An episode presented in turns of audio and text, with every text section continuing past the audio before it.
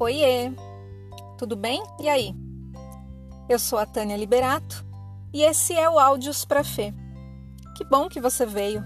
Seja muito bem-vindo ao meu estúdio particular, o meu Ford K, pequenininho, porém muito aconchegante. Se durante o episódio eu fizer alguma citação que possa ser linkada, eu vou colocar o link na descrição, tá bom? Assim como os links das indicações que eu pretendo fazer ao final do episódio. Então, agora, depois da centésima décima quinta tentativa de gravação, vamos ao monólogo de hoje.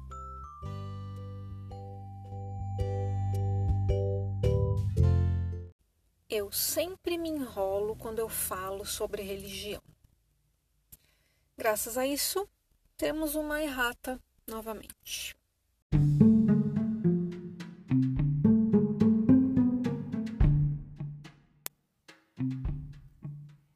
Mas que vacilo, hein, minha filha?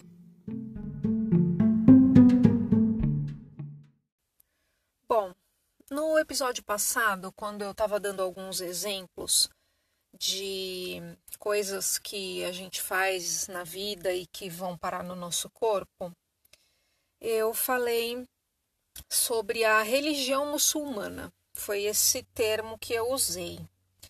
Pois é, eu sempre me enrolo, né? Como eu disse. É, a religião muçulmana se chama islamismo, tá? E eu sempre me pego é, falando de formas equivocadas sobre isso até porque a gente acaba tendo uma visão bem eurocêntrica, né? Bem norte-americana sobre isso. Então eu eu me enrolo. Mas enfim, é islamismo, tá? E eles rezam cinco vezes ao dia. E eu acabei dando uma pesquisada também sobre isso e eu encontrei um site bem interessante. Eu coloquei o, o link para ele na descrição do episódio. E aí eu também quero aproveitar para indicar um, um podcast que é muito bom, chamado Projeto Humanos, feito por um cara chamado Ivan Mizanzuki. É, provavelmente vocês conhecem ele por conta do caso Evandro, que é a quarta temporada né, desse podcast. A temporada que eu quero indicar para vocês é a segunda temporada chamada O Coração do Mundo, onde ele fala bastante sobre esse assunto. Então eu super indico, é maravilhosa essa temporada, tão boa quanto o caso Evandro.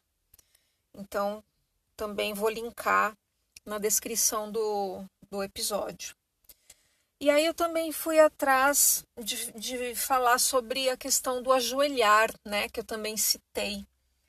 É, e eu descobri que quase todas as religiões usam o gesto de ajoelhar nas suas rezas, não só as religiões cristãs. E aí sobre isso eu também encontrei um, um, uma matéria da revista super interessante falando sobre isso também vou linkar na descrição. Então é isso, essa é a errata de hoje. É, é um assunto bem, bem vasto, né? Então, quem tiver interesse, as minhas indicações estão lá. Só deixando claro que tudo que eu vou falar nesse episódio é sob a minha perspectiva, é a minha experiência, é o meu recorte privilegiado de classe social, mulher branca, artista, etc, etc. E que eventualmente vai bater ou se assemelhar com alguma ou com algumas outras experiências por aí. Ok? Ok. Você aí que, graças à Covid-19, está fazendo home office, já parou para pensar que o trabalho doméstico é um home office eterno? E o pior, sem remuneração. Pois é. Então, você já pode começar parando de reclamar, né? Quando você está em casa, a divisão do que é trabalho e o que é tarefa doméstica se confunde muito. Quando não existia a pandemia, a quarentena, você ia para o seu trabalho para trabalhar. Certo? Vai lá, trabalha, ponto. E aí voltava para sua casa para lavar louça, varrer um chão, etc. Só que com o home office, essas coisas todas se misturaram. Então, é, tudo se confundiu. Tarefa doméstica, trabalho, cuidado com os filhos, ajudar filho a fazer lição, se divertir, etc. Tudo misturado. Só que tem um detalhe bem importante, que é justamente o ponto central desse episódio. Você é a pessoa que faz as tarefas domésticas da sua casa? Se você não é, você é privilegiado sim. Porque eu sou a pessoa que pensa e executa as tarefas da minha casa. E por quê? Porque eu sou mulher. Porque eu fui ensinada assim. E porque eu cresci numa casa onde as mulheres faziam tudo e os homens faziam nada. Se você é um privilegiado nesse quesito, provavelmente você é homem. E se você é uma privilegiada mulher, com certeza é muitíssimo mais nova do que eu, ou talvez tenha crescido numa família completamente fora da curva. Mas eu arrisco dizer que, mesmo sendo de uma geração posterior à minha, sendo mulher, grande parte da responsabilidade com os cuidados domésticos fica com você. Aposto ou com a sua mãe, ou com a sua avó. Eu duvido bastante que fique com seu pai, com seu irmão ou com seu avô, por exemplo. E sabe por que, que isso acontece? É porque a estrutura da nossa sociedade nos ensina assim desde sempre. Só agora, claro, que existe um movimento no sentido de mudar essas estruturas mas ele está só no começo. Isso significa que ainda vai demorar um bocado de tempo para que os homens saibam onde os produtos de limpeza ficam guardados. É, eu falo sobre essas coisas com uma certa propriedade, porque eu tenho uma filha, dois filhos e o marido.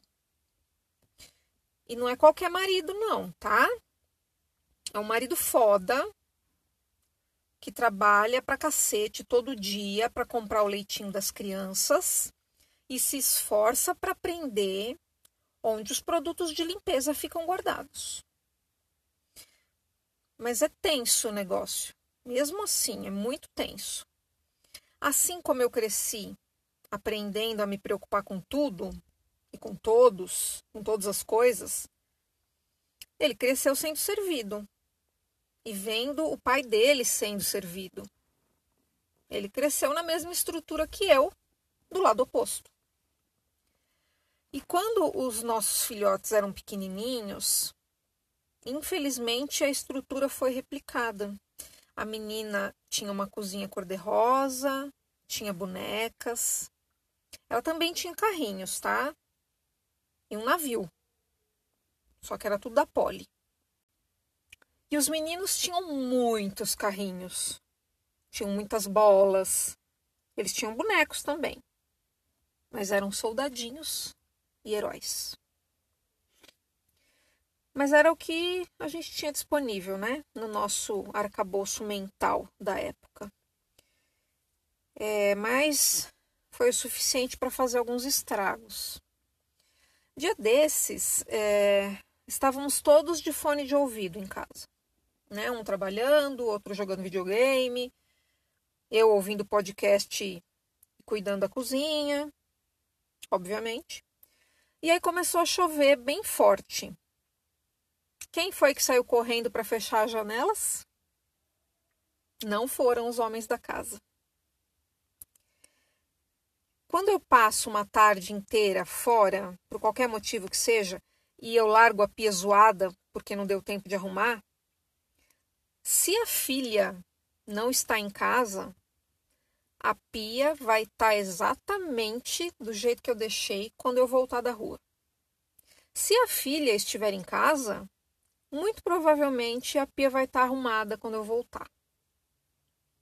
Por causa do senso de responsabilidade, por causa do senso de cuidado. É, antes que eu arrume um divórcio aqui, eu vou salientar que de sábado o marido arruma a pia bem lindo, tá? Porque, como eu falei, ele tá nesse aprendizado. A treta grande com a pia é com os meninos, com os filhos. Eles têm nojinho de lavar louça. E preguiça, né? Claro, vamos combinar. Bom, o caso é que esse período de muitas pessoas dentro de casa, fazendo home office, homeschooling, tudo junto e misturado, é tempo de rever conceitos, é tempo de tentar entender, se solidarizar com os outros e até consigo mesmo. O meu movimento pessoal é me preocupar menos, fazer menos e principalmente deixar os outros fazerem. Isso se os outros fizerem, é claro. Mas eu acho que eu já melhorei um tanto, né, nessas coisas. A ideia geral é equalizar e chegar num ponto onde as tarefas estejam divididas igualmente. Se a carga mental for dividida também, nossa senhora, aí vai ser uma glória completa. Mas eu eu confesso que eu acho isso impossível. A carga mental é uma coisa que é impossível de sair da cabeça de quem a tem. As tarefas domésticas feitas com igualdade e com justiça já vai ser uma bela vitória. Como que é essa treta doméstica aí na sua casa?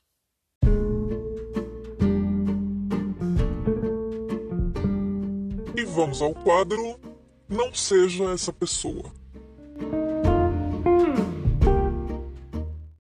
Eu estou gravando esse episódio, como vocês sabem, aqui dentro do meu carrinho, né, que é o meu estúdio.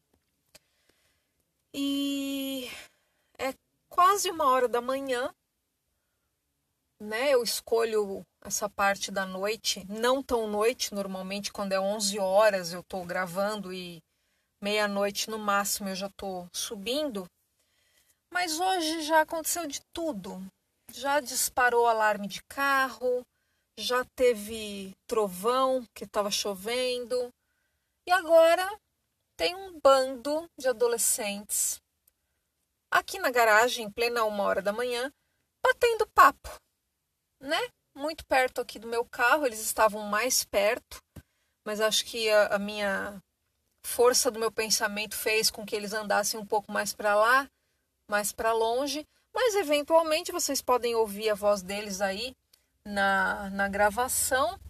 Se estiverem ouvindo, já peço desculpas, mas aqui a gente trabalha com vida real e a vida real está me dizendo grave com eles falando mesmo. É isso que eu estou fazendo. Eu vou gravar com eles no fundo mesmo e dane-se, vou aproveitar a força do meu ódio nesse momento para dizer para você que é um adolescente não seja um adolescente inconveniente, né? Não faça coisas idiotas que adolescentes costumam fazer, principalmente quando estão junto com outros adolescentes. Na minha casa a gente tem uma expressão que a gente usa para fazer piada, que é adolescentes em bando.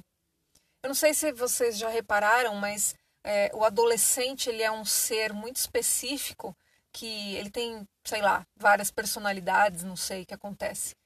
Que quando ele tá sozinho ou com a família dele, ele é uma pessoa, e quando ele junta com outros adolescentes, ele é outra pessoa. Né? Ele fica sem educação, ele fica muito mais barulhento do que ele já eventualmente é. E ele faz umas bobeiras do tipo xingar pessoas ou do tipo conversar na garagem de um prédio a uma hora da manhã ou baderna no shopping ou esse tipo de coisas que adolescentes em bando fazem.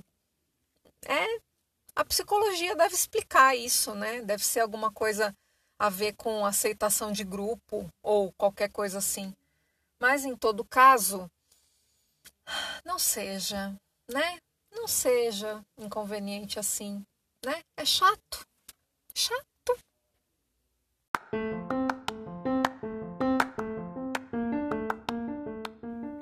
E agora com vocês, o quadro Segue que é sucesso.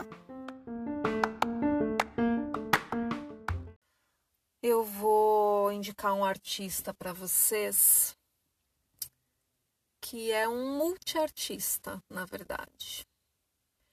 Ele faz de um tudo e faz muito bem todas as coisas. Ele é ator, ele é cantor, ele é desenhista, ele toca sei lá quantos instrumentos, ele é produtor musical, ele também dança, ele também dá aula de inglês. Talvez eu tenha esquecido alguma coisa, porque ele faz muitas coisas. Ele é incrível. O nome dele é Henrique Bastos, meu amigo. A gente já dançou juntos.